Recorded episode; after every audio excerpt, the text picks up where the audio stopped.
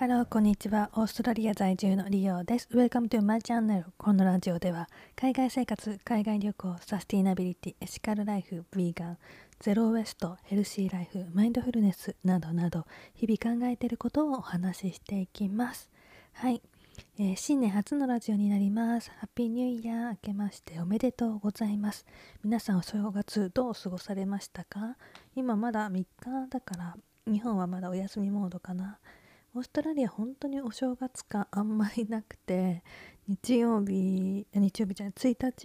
日がもうお店とか普通にやってるとこ多かったんじゃないかな。どうなんだろう。スーパーとかは普通にやってました。時間短縮で。まあもちろんお洋服屋さんとかはやってなかったと思うんだけども、まあ、初売りとかもそういうのもないしね。まあみんなお家で家族と過ごしたんじゃないかなって思います。まあ私はあの日本の家族が、まあ、親戚とかと集まったりとかしなかったみたいなんですね、まあ、できなかったのかしなかったのかよくわかんないけども、まあ、せっかくなのだっていうことで両親と LINE で顔を見ながら少し話をしておせち風おせつ風じゃないねただお雑煮風でもお餅粉としかえなかったから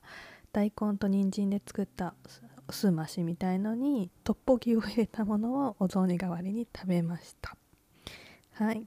で今日は明日からお仕事が始まります。25日から休みが始まって10日ほどお休みをいただいてました。で私の仕事場はまあラッキーなことにロックダウン中もあのテイクアウェイのオープンはしてよかったのでその営業をずっとしてました。なのでえ2月にバリ旅行に行って、まあ、帰ってきてで少し経ってロックダウンって感じだったのででもそこからずっと働き続けていたんですね。でまあ毎年年に23回はちょっと、まあ、長めといっても34日とかそれぐらいのお休みをもらってオーストラリア国内だったり、まあ、こういうバリだったりとかニュージーランドとか行ったりとか本当は6月に日本に帰る予定でしただけど今回それが全部キャンセルになってしまったのでなんだかんだ2月3月ぐらいからずっと働き続けていたなっていう感じです。あもちろん土日の休みとかはあったんですけどね。そういうホリデーがなかったんですね。でまあお店のオーナー的にはまあ、年末、まあ、この時期もお店私に開いてほしいっていう感じだったんだけどいやもうちょっとお休みくれと言って、えっと、お休みをもらいました。まああの24日明けたらすごいね、まあ、もちろん25日から閉める準備で出勤したんだけど本当に暇で。全然売り上げもなかったので休んでよかったんじゃないかなって私は思っています。はい。そんな感じで10日間休みあっていや10日間の休みどうしようみたいな旅行にも行くわけでもないしでもお友達とかは普通にみんな仕事あってで何していいかわからないなと思って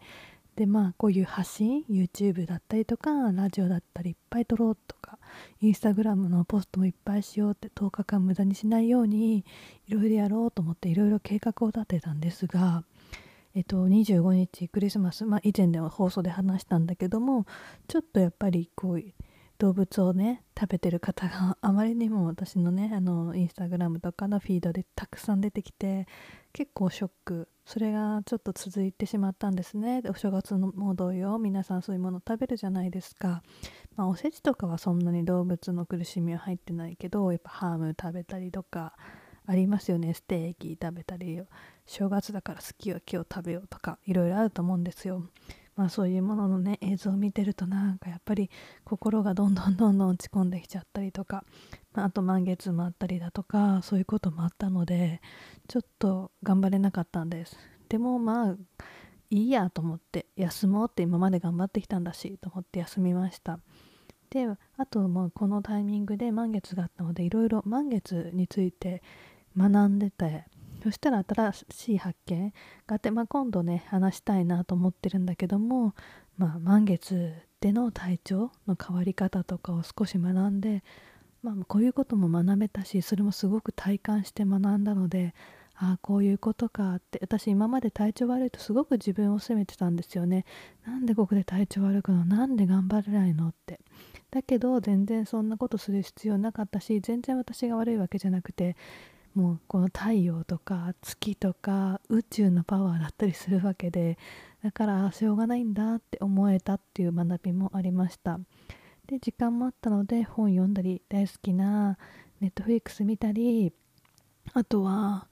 YouTube もたくさん見たしなんか自分では作れなかったけどいっぱい吸収できた日だったなって思いました。でもとにかくとにかく眠くて眠くて毎日、まあ、これも満月のあれもあったんだろうなって思いますがもう眠いなら寝ようって自分の体に正直になろうって思いました。はい。今日はもう普段通り明日からお仕事に始まるので、まあ、これからお部屋のお掃除とかして洗濯とかしてで今日は朝からマーケットに行ってきました。お野菜をね買って地元のファーマーさんも皆さん来ていましたので地元のお野菜を買ってでうち半分以上オーガニックのお野菜を買ってきました。でまあ今年はねやっぱり食べ過ぎないようにとも思っているので少し少なめに買ってきました。あとねそうそう友達とコストコと IKEA には行ってきたんです。初めてオーストラリアのコストコには行きました。すごく面白かった。やっぱりあのオーストラリアのスーパーは比較的物が大きいので日本にいた頃より感動は多分少ないと思うんだけどもそれでもねいろいろ大きいものたくさんあって楽しかったです。IKEA はま何度も言ってるんだけども今回プラントボールっていう100%プラントベースのあの肉団子みたいなやつが食べれるっていうことでそれを食べに行きました。美味しかったので今度冷凍食品でも買って帰ってきました。あとねプラントのホットドッグもあってそれも食べたけどすごく美味しかったです、うん、近くにねやればいいんだけどちょっと遠いんですがあるのでまた行きたいなって思いました。はいこんな感じで私の10日間の休みあとお正月の過ごし方でした。皆さんねあの日本はちょっと移動とかもしにくいみたいなのでいつもと違うお正月だったのかもしれませんがこれもね新たな時代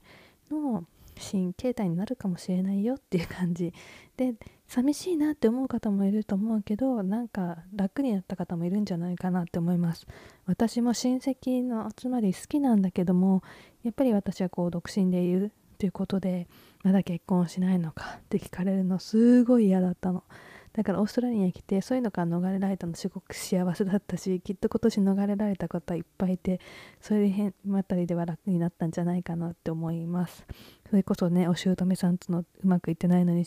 年一でお正月に会うのめんどくさいって話もよく聞くしさ。いろいろあるじゃない？だからそういうのもさ人間関係見直す時期になってきてると思うので是非あの見直し？もしてみてください。きっと皆さんもお正月お家にいた方も多いと思うし自分との時間家族とじゃなくて自分との時間が増えた方多いんじゃないかなと思うんですが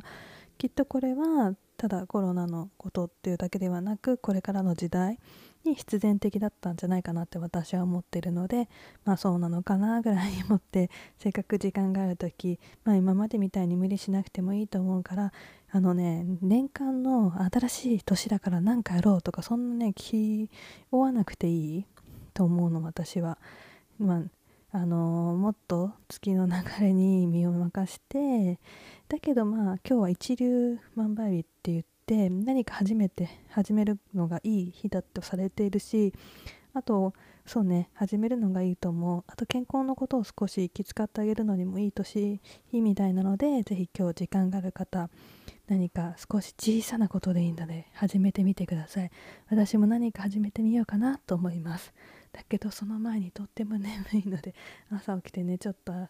のマーケットに頑張って行ったら疲れちゃいました。では少し休んでちょっと何か新しいことをしたいなって思います。はい今日も聞いていただいてありがとうございました。Thank you for listening. See you next time. 今年もよろしくお願いします。